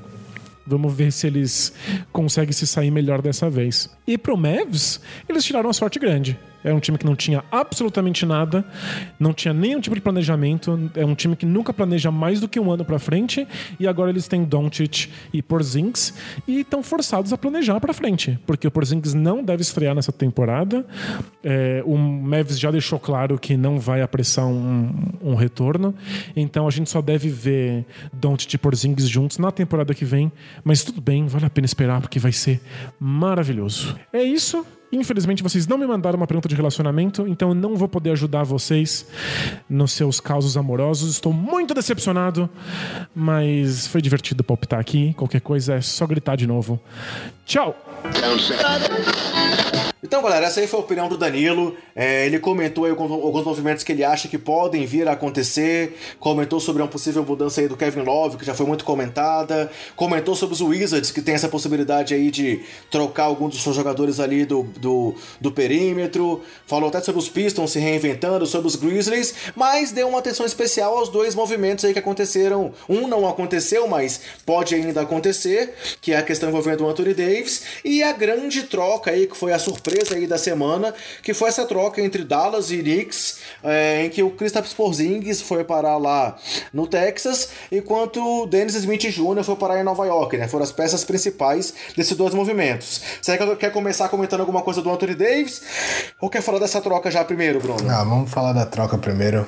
É, você pode falar quais foram os jogadores, como funcionou a troca, pra gente deixar bem claro? Vamos lá, pra gente falar aqui de todos os envolvidos, é, como eu falei, os, os principais nomes foram o Porzingis e o é, Dennis Smith, mas os Knicks acabaram mandando para Dallas, além do Porzingis, o Tim Hardaway Jr., o Courtney Lee e o Trey Burke, enquanto o Dallas mandou junto com o Dennis Smith, o Wesley Matthews, o DeAndre Jordan e duas primeiras escolhas de draft. Uma da primeira rodada de 2021 sem proteção e uma de primeira rodada de 2023 protegidas as posições 1 a 10. Ainda bem que tem, tem o lado ruim da gente da gente tá falando dessa troca só nesse podcast, porque ela não tinha acontecido quando a gente gravou o outro, né? Deixar bem claro aqui. E ela aconteceu um pouco depois, então o lado ruim é que muita gente já falou, acho que tem, tem gente que tá até cansada de ouvir falar sobre essa troca aí. Mas o lado bom é que a gente pôde analisar com, com mais tranquilidade. A gente conseguiu ouvir várias opiniões, eu pelo menos ouvi muitas opiniões diferentes aí da troca. A minha primeira sensação, o André sabe bem disso, porque ele tá lá no grupo do Sobe a Bola. Eu descasquei em cima do, do New York Knicks, porque eu achava ridículo eles estarem trocando o único acerto deles nos últimos 10 anos, talvez, que era o Kristaps Porzingis. É, eles estarem trocando o cara ainda quando o cara tava machucado e tal. Eu, eu realmente, na hora que eu vi aquilo, eu falei assim: ah, eles estão de brincadeira, eles estão trocando o melhor jogador deles, o único por nada, porque o Dennis Smith Jr. ainda não se tornou nada e quem sabe tem mais chance de não se tornar ainda por todo o hate que ele já, já traz junto com ele do que, do que tornar-se um grande jogador. E aí eu fiquei pensando, pô, por que diabos eles fizeram isso? Antes estavam se falando muito que eles estavam tentando envolver o Porzingis numa troca com o Anthony Davis, aí sim para mim fazia sentido, apesar de eu de eu pensar que seria bem divertido a gente ver os dois jogando juntos, né? Tanto Porzingis com Anthony Davis. É, mas a gente sabe que é muito complicado porque o Davis tem contrato, está sob contrato com, com o New Orleans, então ele só vai sair de lá se o New Orleans julgar alguma proposta como boa. Então, uma proposta boa de New York passaria pelo Porzingis. É, e aí quando eu vi aquilo eu fiquei bem, bem irritado com, com os Knicks, mas depois eu comecei a analisar com mais calma, comecei a ver opiniões diferentes, opiniões que defendiam os Knicks, falaram que foi um grande movimento dele, deles e agora eu fiquei um pouco mais neutro quanto a isso. É, depois de ver que o Porzingis pediu para ser trocado, é, a gente tem que deixar claro que o Porzingis queria sair de Nova York, ele já tinha falado que é, não queria mais jogar por Nova York porque não estava vendo o time se movimentar, não estava vendo melhora. Então foi uma coisa que partiu do próprio Porzingis antes de partir do, dos Knicks. E então isso já muda completamente o peso da troca, né? Porque quando a gente olha logo de cara, a gente vê, pô, trocou o melhor jogador deles, quando o jogador estava machucado e tudo mais, vinha para renovar, para assinar um contrato grande. A gente pensa que é tipo, algum tipo de sacanagem que os Knicks estavam fazendo, mas não. O Porzingis queria ser trocado, então isso já muda a cara da troca. E é, o segundo fator foi que os Knicks é, arriscaram tudo. Eles realmente deram um all-in ali. Eles trocaram usaram o Porzins, que queria ser trocado para se livrar de contratos horríveis que eles assinaram com o Tim Hardaway Jr., por exemplo, que eu, eu nem acho um jogador horrível, eu acho um, um jogador decente, ali parecido com o Austin Rivers da vida, talvez. É um jogador que pode ajudar se vier do banco e tal, mas ele não pode ganhar 20 milhões, tem um monte de jogador aí que é muito melhor do que ele, que ganha menos do que isso. Então, o contrato que eles arrumaram com ele foi horrível. Um outro contrato grande lá que eles tinham, o cara do Courtney Lee, eles também conseguiram enfiar junto nessa troca aí. E o, o Burke foi, acho que foi mais para devolver um armador lá para pro outro time, porque pro, pros Mavis, porque eles iam ficar com uma porrada de armadores lá que eles não iam utilizar. E o, e o Bareia tá machucado também, né? Então pode ser, até pra esse momento inicial, é, é uma boa pro Dallas ter mais um armador pra rotação, né? Ah, sim, até porque a lesão do DJ Bareia foi aqui. Tá fora né? da temporada. É, é. Aquiles, se eu não me engano, também tá fora da temporada, então é, vai ser importante para segurar as pontas lá, pelo menos até o final dessa temporada. É olhando de novo, eles conseguiram se livrar e agora eles têm, se eu não me engano, eles vão ter mais de 70 milhões é, para investir na free agency. Então, foi o que eu disse, é uma win total, uma maluquice de Cara, vamos tentar pegar duas estrelas aí. Muito se fala em Kevin Durant e Kyrie Irving. Acho que esses são os que eles vão atacar muito forte na próxima janela. Mas tem outros nomes aí. Tem Kawhi Leonard rolando. É, tem Clay Thompson. Mas eu acho que eles vão vir forte para tentar o Kyrie e o Ke e, desculpa, e o Kevin Durant. E também tem a first pick deles, que eles que eles tem grande chance de ser uma first pick, né? Eu tô falando como se já fosse, mas não, eles vão ter provavelmente 14% de chance de pegar a first pick, mas que não seja uma first pick, é bem, bem, bem provável que seja uma das três primeiras escolhas. Então, pode ser que eles consigam o Zaya, que é o a principal nome dos calouros lá, o mais famoso pelo menos, ou o RJ Barrett, que é o, o que julgam ser o mais talentoso da, da classe de draft. Então, eles podem ficar com um desses dois nomes ainda para se juntar a dois free agents que eles vão conseguir pagar um salário máximo. Então, assim, Nova York tinha um futuro com o Porzingis, é, poderia ser que sim. Poderia ter o Porzingis e mais uma estrela? Acho que sim, mas o Porzingis vindo de lesão as coisas ficam um pouco mais complicadas. Podia ser que o time não engrenasse, podia ser que uma outra estrela não quisesse vir jogar com o Porzingis porque ele, por ele estar tá voltando de lesão, ou por achar que o time era dele, por já estar tá lá há mais tempo, não sei. Acho que Nova York é, pensou como se ah, a gente fez tudo errado nos últimos tempos, vamos apostar tudo aqui nessa jogada, na próxima free agency, se não der certo, a gente vai ter uma escolha boa provavelmente e vai tentar reconstruir em cima dele. Então, é, olhando pelo lado do, de Nova York, olhando assim, depois de ver tudo isso, eu acho que é uma, uma tentativa válida, pelo menos. É, tentar um, um, recomeço apostando tudo. É, eles vão ser o time que vão ter maior espaço em folha. Quer dizer, pelo momento atual, são os times que vai ter maior espaço em folha para tentar dois contratos máximos, como você já falou. E realmente foi um risco, né? Assim, há quem fale, inclusive, que eles possam ainda dispensar o Wesley Matthews, é, Wesley Matthews ou o DeAndre Jordan, ou os dois, ou, ou, um dos dois, ainda agora durante a, durante é, é, a temporada, possa, possam fazer algum buyout ou acontecer uma nova troca. Eu li, inclusive, rumores hoje de que até o, o Golden State teria interesse no, no Matthews, mas eu acho que só realmente se fosse é, por buyout, né? Porque não vale a pena pena encarar esse salário. Outros times também que estão brigando lá em cima têm interesse no, no, em adicionar um, um, arremessador que pode ser útil como o Matthews, apesar de às vezes ele forçar muitas bolas, mas ele contribui. Enquanto o time de Dallas realmente, é, é como você comentou, o Hardaway, a grande questão do Hardaway é, é um cara que ele é um ótimo terceiro ou quarto jogador do elenco. E é isso que ele vai ser nesse momento lá em Dallas. É, o Doncic, é, a gente já sabe que ele realmente, por mais que seja um calouro, já virou o dono do time. Ele conseguiu essa, esse reconhecimento pelo que ele fez em quadra. O Porzing chega para tornar ali essa dupla com ele. É, até brincando, brinquei assim que saiu a notícia, né? Que é, é uma reedição aí da dupla Steve Nash e, e Dirk Nowitzki versão 2.0. É, dois estrangeiros aí que brilharam muito com a camisa do Dallas.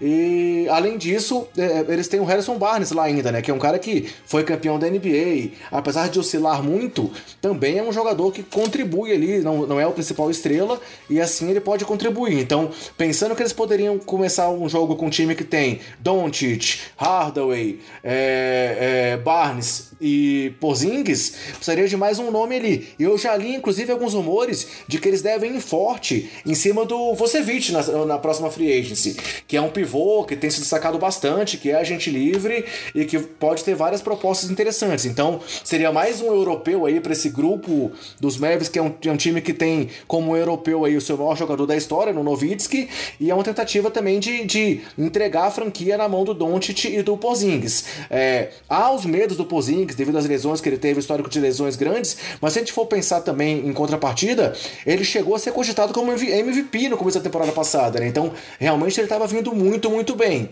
Eu também acho que vale a pena a aposta. Então, é, com certeza eu considero que o Dallas foi um vencedor dessa troca, é, ainda que o Porzingis já tenha declarado de que é, se não receber um, um contrato máximo, ele, ele pode jogar pela Qualify Offer aí na próxima temporada, que seria um, mais um ano em Dallas para depois ser um free agent irrestrito e poder assinar com quem quisesse. Então, é, ele meio que está apostando que ele vai voltar, mas se a gente for ver hoje a coletiva de imprensa de apresentação dos reforços, o Mark Cuban já disse que essa dupla aí, Porzingis e Doncic, ele quer manter junta por pelo menos 20 anos em Dallas. Então, eu acho que a aposta do, do, do, do dos Mavis é forte na recuperação do Porzingis. Resta saber se não tem alguma coisa aí oculta que realmente fez o, o Knicks tomar essa atitude de abrir mão do cara, ou se realmente foi só mais uma escolha equivocada lá da diretoria de Nova York, né?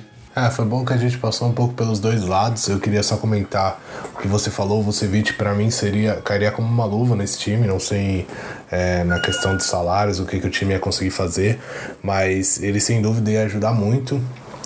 E do outro lado, vale a gente citar que tanto o Matthews como o, o DeAndre Jordan são contratos inspirantes. Então, é, foi isso que Nova York quis buscar. Jogadores que, mesmo cada um deles ganhando, sei lá, 20 milhões nessa temporada, é, eles com certeza vão manter o time embaixo, onde eles querem ficar hoje, e eles pagam essa única temporada deles e depois bye bye. O, o, o Dennis Smith Jr. chegou a jogar já e, junto com o DeAndre Jordan, se não me engano, na última partida dos Knicks. Eu não vi se o Matthews jogou, mas eu não acho que eles vão dar buyout nenhum deles, acho que eles vão ficar com eles mesmo e colocar um jogo sim, no outro não, porque eles querem mais perder e ficar onde eles estão.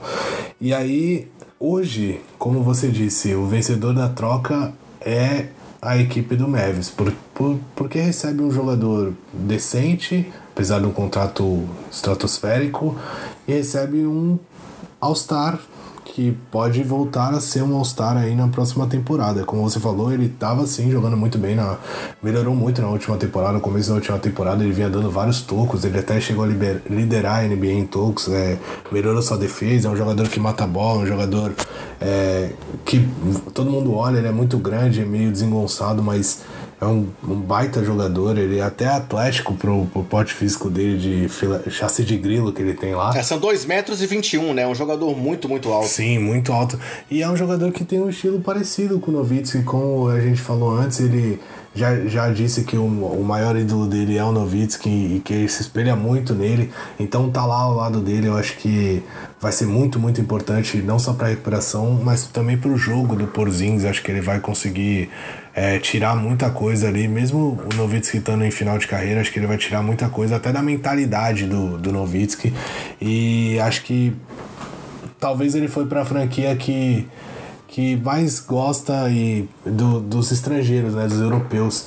E aí acho que ele vai ter mais espaço lá e vai acabar assinando sim por um contrato bem gordinho na próxima temporada ou no máximo na, na, na seguinte. E aí, só fechando aí a questão da, da, da corrida pela first pick, é, os Knicks já estão com 13 derrotas seguidas e no momento eles têm a pior campanha da NBA, né? Então realmente é, é, uma, é um objetivo que eles estão próximos aí de, no mínimo, ter grande chance de conseguir. E aí, só para citar, a troca pode pode dar para pode no final dar pro Knicks um Kevin Durant, um Kyrie Irving, uma first pick que eles peguem o jogador que eles queiram E aí não dá para falar que o Mavs foi o vencedor, mas hoje, sem dúvida, o Mavs é vencedor por pegar um, um jogador tão importante como o Porzingis e sair dos outros jogadores ali, os coadjuvantes, saiu com o melhor, talvez seja o Tim Hardaway Jr. mesmo. E aí, antes de falar sobre o outro assunto principal, que é os últimos rumores da novela Anthony Davis, é, houve uma troca um pouco menor, né? O Cleveland Cavaliers acabou trocando o Rodney Hood, é, que foi pro Portland. Portland, numa tentativa de reforçar seu elenco para garantir uma posição melhor na classificação, conseguiu Rodney Hood, em troca do Nick Stauskas, do Wade Baldwin e de duas escolhas de segunda rodada, em 2021 e 2023. Então, foi uma tentativa aí do, do mais uma vez, o Rudy é, com chances de tentar mostrar que ele tem o potencial que se viu lá em Utah e que ele não conseguiu mostrar na passagem dele por Cleveland. É, e além disso, algum, alguns rumores fortes que aconteceram nos últimos dias, é, um deles foi de uma possível troca do Mike Conley com o Rick Rubio. É, o Conley tem essa situação aí de, de Memphis, que inclusive o Danilo comentou, da, da, a gente comentou também na edição passada, do Memphis querendo é, realmente passar por talvez por uma reconstrução. Então é, há um interesse do Utah em levar o Conley para lá. E outro rumor que veio forte, mas que, que a equipe de é, New Orleans já descartou, foi o Philadelphia interessado no, no Drew Holiday. É, já foi jogador de fila e eles têm, fizeram, parece que fizeram um contato aí para ver se havia a possibilidade de numa troca envolvendo o Markel Fultz é, e outros nomes lá do, do elenco da rotação do Philadelphia, tentar levar o Holiday para lá. Algum comentário sobre esses três assuntos aí só rapidamente, não? É, o Nick Stauskas vinha jogando bem, mas aí depois voltou a ser o Nick Stauskas normal, né? Eu acho que a tentativa é, do Portland é válida porque você pega um jogador que um dia pareceu interessante, pode ser que ajude lá, consiga matar umas bolas e, e seja importante. E os Cavs de se livrar de, um, de um, mais um salário que não faz sentido para eles, acho que eles vão continuar nessa busca de se livrar de Tristan Thompson, J.R. Smith. E, e acho que até o final da temporada eles já, até o começo da próxima temporada, não vão ter mais nenhum desses nomes. E guardar o Kevin Love para uma troca interessante que eu não sei se vai aparecer, mas eu acho que essa é a ideia deles, é guardar por uma pique alta, igual eles mesmos fizeram quando trocaram o Andrew Wiggins, que foi a primeira escolha pelo Kevin Love, ou ou tentar pegar um jogador que, que possa dar uma cara nova para a franquia. É, falando agora do Conley, eu Cara, eu queria muito ver o Conley num time como o Detroit, ou em algum time jovem que tá sem armador, sei lá, é, Orlando, ou deixa eu pensar outro aqui, Phoenix, que a gente sabe que sofre. A gente sabe como tem um monte de time aí que não tem armador, o Conley é muito bom. Acho que ele podia. Ah, mas, mas Utah era uma boa, formar um trio ali com Mitchell e com Gobert poderia ah, ser interessante. Mas, mas eu concordo, mas eu acho que, sei lá, o Rubio não é desprezível assim. Não que eu. Lógico que eu acho o Conley mais jogador do que o Rubio, mas eu já acho o Rubio um jogador interessante, jogador ali que não vai pontuar muito, mas ajuda na marcação, também ajuda no, na questão de assistência, roda bem a bola. Então eu, eu não vejo que o Utah precisa assim super do Conley, essa é uma adição interessante, mas eu acho que os outros times precisam de um armador e o Conley ia cair como uma luva nesses times, acho que ia mudar um pouco tanto os três que eu citei ia mudar os, os três de patamar, mas a gente sabe que esses times não tem muita coisa para oferecer e talvez o, o Grizzlies esteja esperando uma coisa bem interessante. E aí eu não acho que vale a pena você, que nem o Phoenix, é, colocar uma, uma escolha muito boa, né, uma troca pelo Conley, que eles vão provavelmente vão ter na próxima temporada. Orlando também vai ter uma escolha no top 10. Também não acho que vale a pena colocar tudo isso pro Grizzlies, porque o Grizzlies já vai ter, acho que. Não sei o que, que eles vão esperar por uma troca assim. A outra troca que você falou, qual foi? O Holiday, o Philadelphia interessado em levar o ah, Drew Holiday. O Philadelphia interessado em levar o Drew Holiday. Philadelphia eu nunca vi. Todo mundo que. Eles, eles querem todo mundo. Eu não sei como eles estão pensando em encaixar tudo isso. Mas é legal porque o time não tá parado, o time quer realmente é, mudar de patamar e liderar o leste. Eles sabem que perderam no ano passado para Boston e se eles não se mexerem, eles vão perder de novo. Então é legal ver eles tentando essas trocas. Mas não sei, acho que primeiro o New Orleans tem que decidir o que eles vão fazer com o Anthony Davis, que a gente vai falar um pouco daqui a pouco. É, primeiro eles decidem o Anthony Davis, e aí dependendo se eles forem trocar para o Anthony Davis por um futuro, talvez fosse interessante eles apostarem em algumas escolhas ou tentarem colocar mais um time lá na, no meio para pegar um outro jogador jovem, além do Markel Fultz. Então, não sei. É, primeiro o Anthony Davis e aí acho que depois eles podem escolher, porque se eles trocarem o Anthony Davis para pegar um time jovem, eu não sei se faz muito sentido eles ficarem com o Drew Holiday lá em vez de tentar uma reconstrução total. Porque aí eles vão querer perder, vão querer uma escolha boa no draft, então acho que vale a pena se eles acabarem perdendo o Anthony Davis, também mandar junto aí o Drew Holiday para uma outra equipe por, por escolhas ou jogadores jovens. E falando de Anthony Davis, então passando para esse outro assunto aí, atualizando as últimas notícias, é, houve aí nos últimos dias uma divulgação de uma primeira proposta dos Lakers pelo Anthony Davis, em que eles, eles ofertavam dois daqueles jovens jogadores e colocavam no negócio nomes como Rajon Rondo, é, Michael Beasley, Lance Stephenson e mais, mais, mais escolhas de draft, acabou não interessando muito ao time de New Orleans. E aí hoje houve uma, uma, uma, uma divulgação pelo Chance, pelo Chance Aranha, de que, os, de que o Anthony, Anthony Davis indicou outros nomes como preferência, que ele poderia assinar assim é, contratos maiores, além dos Lakers, poderia assinar contratos maiores com os Knicks, com os Bucks e com os Clippers. E aí na sequência dessa divulgação, houve uma notícia de que os Lakers fizeram então talvez uma nova proposta, aí sim, colocando a molecada toda, oferecendo Lonzo Ball, Kyle Kuzman é, e Brandon Ingram, além dos veteranos que eles já tinham oferecido, além da escolha de draft e ainda aceitando receber o salário do Solomon Hill. É, será que o Magic realmente está indo pro tudo ou nada aí para conseguir levar o Anthony Davis agora pro lado do LeBron, Bruno? Ah, eu acho que sim. Acho não, eu tenho certeza que sim. É, o, esse período do LeBron machucado não poderia ter sido pior para jovens, para jovens talentos lá de, de Los Angeles, né? Porque é, acho que foi um teste bem grande para eles ficar sem o LeBron de novo, depois de ficar com o LeBron aí metade, quase metade da temporada, é, aprendendo ali com ele, tentando dar uma cara pro time. Quando o LeBron saiu, a gente esperava que o time não caísse tanto, mas não, o time realmente caiu bastante. Brandon Ingram não assumiu o papel que a gente queria, faz um jogo muito bem, que faz mais de 25 pontos, depois faz um jogo que não, nem aparece. É, o Lonzo Ball acabou se machucando também, então não dá para cobrar muito dele, mas é, nos jogos que teve lá também não teve nada de super importante. É, é mais um coadjuvante ali, é mais um Rajon Rondo mais novo, parece. Acho que eles têm um estilo bem parecido. É, e, e aí você acaba ficando dependente de, de jogadores veteranos que você não espera muito. Eles estão lá só para ajudar, talvez vindo de um banco, Lance Stevenson, Michael Beasley, é, o próprio Javier Magui. Esses jogadores, é, eles só, tão, só foram contratados nessa temporada para ajudar a amadurecer os, os, jovens jogadores. Talvez no final de partida ter, um, ter jogadores como eles que são mais experientes, com a bola na mão. E acabou que o, o, o, time jovem não, não mostrou o que eles esperavam. Então, ah, tentaram ficar com o Ingram, só salvar ele. Ah, no, o, o Pelicans não quis, vamos colocar tudo no. Vamos colocar tudo para jogo. Coloca todo mundo menos LeBron. Pode levar qualquer um, não importa. A gente quer o Anthony Davis. E acho isso ruim pro, pro núcleo jovem que eles, que eles montaram lá, mas também, se a gente olhar por outro lado, tem um dos cinco melhores jogadores da liga aí sendo bonzinho com Anthony Davis e você tem que querer um jogador desse quando ele, principalmente quando ele fala que que quer assinar pelo seu time, né? Então, é, só o LeBron James que não podia entrar nisso mesmo, o resto pode colocar todo mundo. Mas o, é complicado também, porque os Pelicans têm um dos melhores jogadores da liga e, e aí? O que, que a gente vai fazer? Vai fazer a vontade dele? Vai pegar essa molecada aí que já mostrou que na hora do aperto não conseguiu corresponder. A gente vai esperar. Se eu tivesse que apostar, eu apostaria, a não ser que o, o Anthony Davis faça muita, muita pressão aí nesses próximos três dias que a gente tem de até a trade deadline.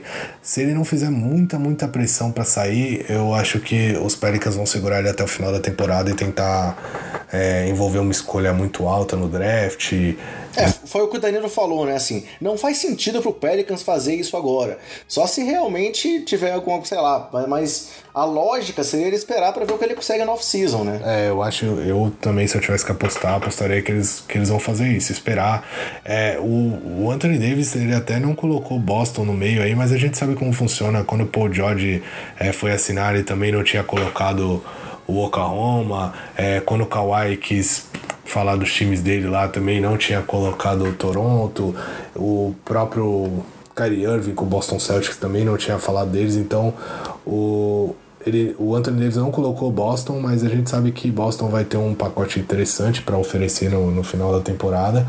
E acho que com os picks aí, com a, com a definição do draft, é, eles podem pegar uma coisa bem boa vindo no final do. No, se, se eles esperarem até off-season. Então, não dá pra gente ficar especulando muito. Ele falou alguns times aí legais, o Clippers talvez fosse legal, ele, ele ir pro Clippers ia ser, ia ser diferente, ia ter um duelo contra o LeBron particular lá no, lá no Staples Center, lá em Los Angeles.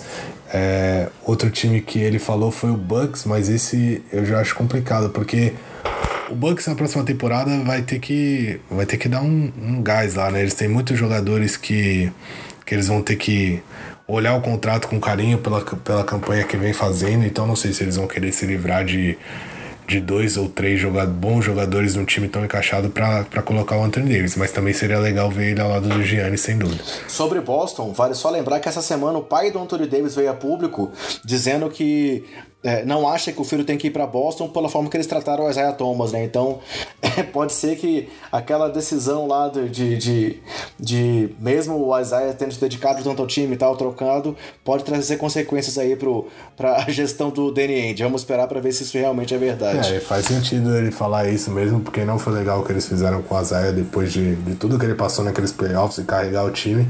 Mas a gente sabe como funciona a NBA. Até outro dia o o DeRozan era um, um, deus lá em Toronto e agora ele tá no Texas e nem pro All-Star Game ele conseguiu. E ainda sobre os Lakers, Carmelo Anthony tá disponível, hein? O Chicago já conseguiu fechar a dispensa do, do Melo. É, eu acho que se eles mandarem essa molecada toda lá e pegarem Salomon Hill, vão acabar assinando com o Carmelo sim, pelo menos para tentar ajudar. Eu torço para que ele para que ele vá para algum time para ajudar. Eu, olha, eu até pensei nisso hoje mesmo. Se os, os, os Warriors não conseguirem assinar, reassinar, que é bem provável com o Duran e, e o Cousins, lógico, provavelmente vai sair. Seria legal pros Warriors tentar pegar um Carmelo ali mais baratinho e dar um título pro cara depois de, de tudo que ele passou. Ah, ia ser bem interessante. Então, galera, assim, com esses comentários aí sobre as possíveis, é, as últimas notícias da novela Anthony Davis, a gente fecha o nosso giro pela NBA nessa semana. E aí vamos passar agora então para os nossos agradecimentos finais. E aí eu queria inicialmente fazer um agradecimento aqui a um ouvinte que interagiu com a gente lá no Castbox, que foi o Agnaldo Souza. É, ele fez lá um comentário com relação às consequências da lesão do Oladipo Indiana, dizendo que acha que o Brooklyn agora tem chance de chegar chegar, inclusive a ultrapassar o Indiana. A distância já tá grande, mas realmente é uma possibilidade.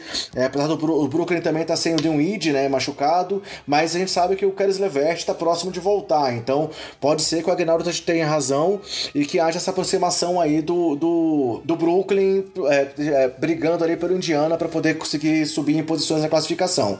E além disso, além de agradecer ao Agnaldo, claro, eu quero agradecer muito ao Danilo. É, como eu já brinquei várias vezes, Danilo é uma referência gigantesca nossa aí.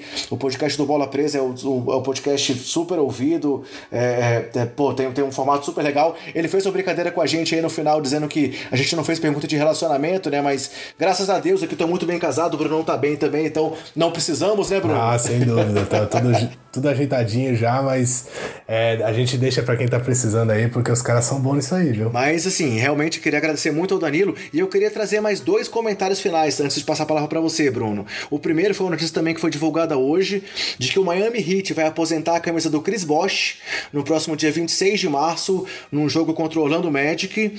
E aí é, comentando que, além das camisas do Bosch, as camisas que o, que o time do Miami tem aposentadas são do Alonso Morning, Tim Hardway, o pai, e o Shaquille O'Neal. E além disso, tem uma camisa aposentada lá em Miami de um cara que nunca jogou pro Miami, que hoje nessa edição 23 vale citar o nome dessa pessoa, né, Bruno? Ah, um tal de MJ aí, é esse? Exatamente. Então, só para fazer aí minha, minha, minha, puxada de sardinha pro time de Chicago, é, lembrando lá dos bons tempos da franquia, é, lembrar que o Jordan tem a camisa dele aposentada pelo Heat, mesmo nunca tendo defendido o time de Miami. E aí, fazendo mais uma referência ao Michael Jordan, também nesse momento aqui, podcast 23, é, é, queria fazer um comentário também sobre a questão do Super Bowl de ontem.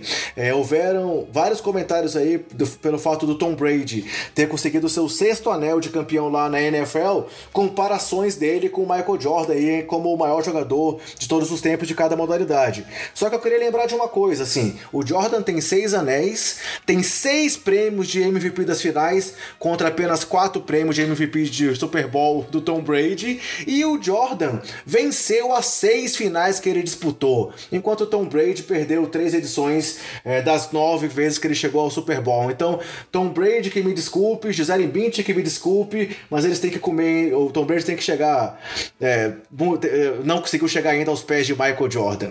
É, eu sou obrigado a concordar com você, acho que o Tom Brady é um monstro, é o maior da história do futebol americano, mas o que o Jordan fez, não só pela NBA, mas pelo esporte inteiro, pelo esporte americano, é, não dá para ser comparado. E como você falou, o cara tem seis finais, seis títulos, seis MVPs de finais. Isso aí diz muito já. Eu acho que para alguém superar ele, tem que ter alguma coisa, pelo menos que bata de frente nesses números. E o Tom Brady, infelizmente, não tem, apesar dele ser o maior nome da história do, do futebol americano, sem dúvida. Beleza, então, assim, mas, mas agradecimentos foi esse. Quais são os seus aí, Bruno? Ah, quero agradecer o Danilo, quero falar é, para quem não escuta o podcast do Bola Presa, que eu acho difícil, é, por favor, vão lá escutar, porque realmente foi o primeiro podcast aqui, sendo bem fanboy, foi o primeiro podcast que eu comecei a ouvir de basquete, foi o Bola Presa. É, eu entrava lá no site deles, ouvia o podcast. É, e agora facilitou porque eu gosto de ouvir é, os podcasts do Spotify, eles estão lá no Spotify agora também. Eu gosto muito, acompanho sempre. É, ouço as respostas deles é, respondendo perguntas de relacionamento. Tem muita gente que manda, muita, muita gente mesmo que manda umas, umas histórias muito loucas lá para eles. Eles sempre respondem é, com bom humor, mas também dando a opinião sincera deles, o que é bem legal. Então, quero falar pro pessoal que não acompanha, acompanhar e agradecer aí o Danilo pela participação. É, agradecer ao Denis também, que não participou, mas que faz parte do, do Bola Presa. Então, bom, é basicamente isso. Agradecer a você pelo 23 podcast, que marca a camisa dos melhores jogadores de basquete aí, né? Que representa a camisa mais representativa da história do basquete, que é a camisa 23, como você brilhantemente já comentou aí para para falar desse nosso podcast número 23. E aí, galera, só é, lembrando, amanhã, dia 5, estamos gravando aqui esse podcast na segunda, vai acontecer o Belgra Palusa, né? Aquele evento lá do Café Belgrado. Eu vou estar tá lá representando Sobe a Bola. Vamos ver se a gente consegue alguma coisa especial lá também, alguma gravação.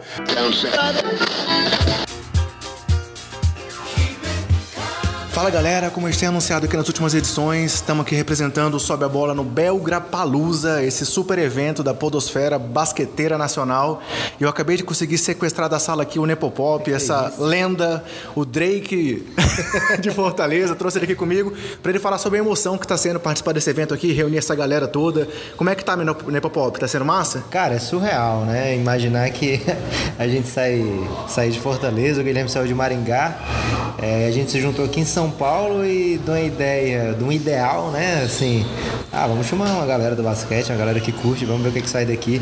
E a gente acabou conseguindo chegar nesse clube maravilhoso que abriu as portas pra gente, o Clube Pinheiros, né? E reuniu uma, uma multidão de, de basqueteiros, né? Pessoal da ESPN, do Sport TV, é, do YouTube, das coberturas é, caseiras, dos podcasts. E olha, o Sobe a Bola viajou de Brasília pra cá. Cara, é o que mais nos emociona realmente. É, saber que esse pessoal estava disposto né, a se juntar ao Café Belgrado para fazer esse momento especial que a gente chama uma brincadeira de Belgra Palusa, né? Mas aqui na verdade é um grande momento do, da podosfera é, de basquete, a gente se reunindo, né, se conhecendo, conhecendo os rostos, né, vendo as caras das pessoas e saber que essa galera toda é aficionada por esse esporte maravilhoso e está disposta a dividir, né, essas, essas experiências de acompanhar isso é bom demais. É, então, é, fiquem atentos aí, de repente vai rolar um Belgrapalusa 2, um Sobe a Palusa. não falta criatividade.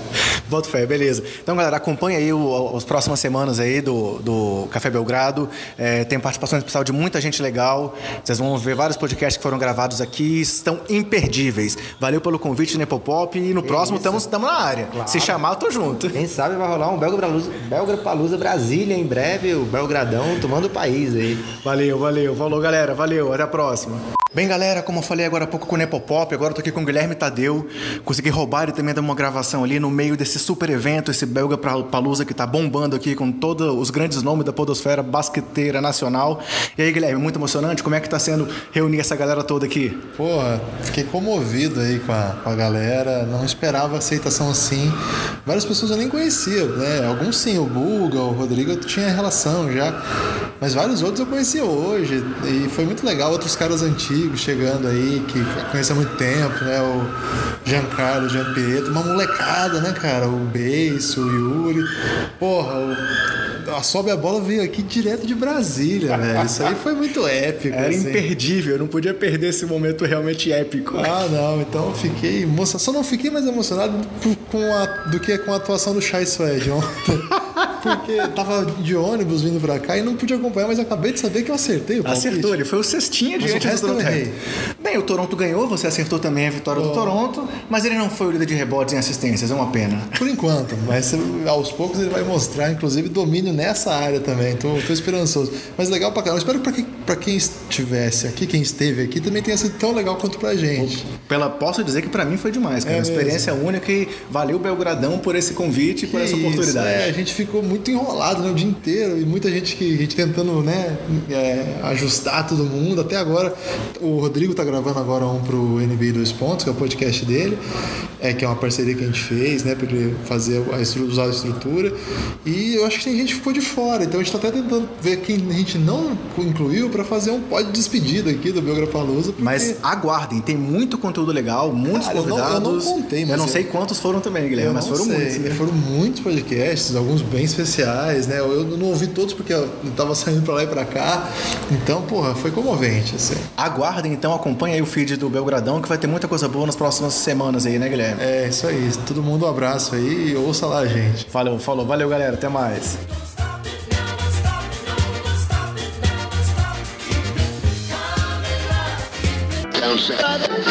E semana que vem a gente vai comentar então sobre os, as escolhas efetivas dos, dos times aí pro All-Star Game, o que rolar na trade deadline e muito mais, né, Bruno? Ah, sem dúvida. Então, valeu, galera. Abraço, Bruno. Semana que vem tamo de volta.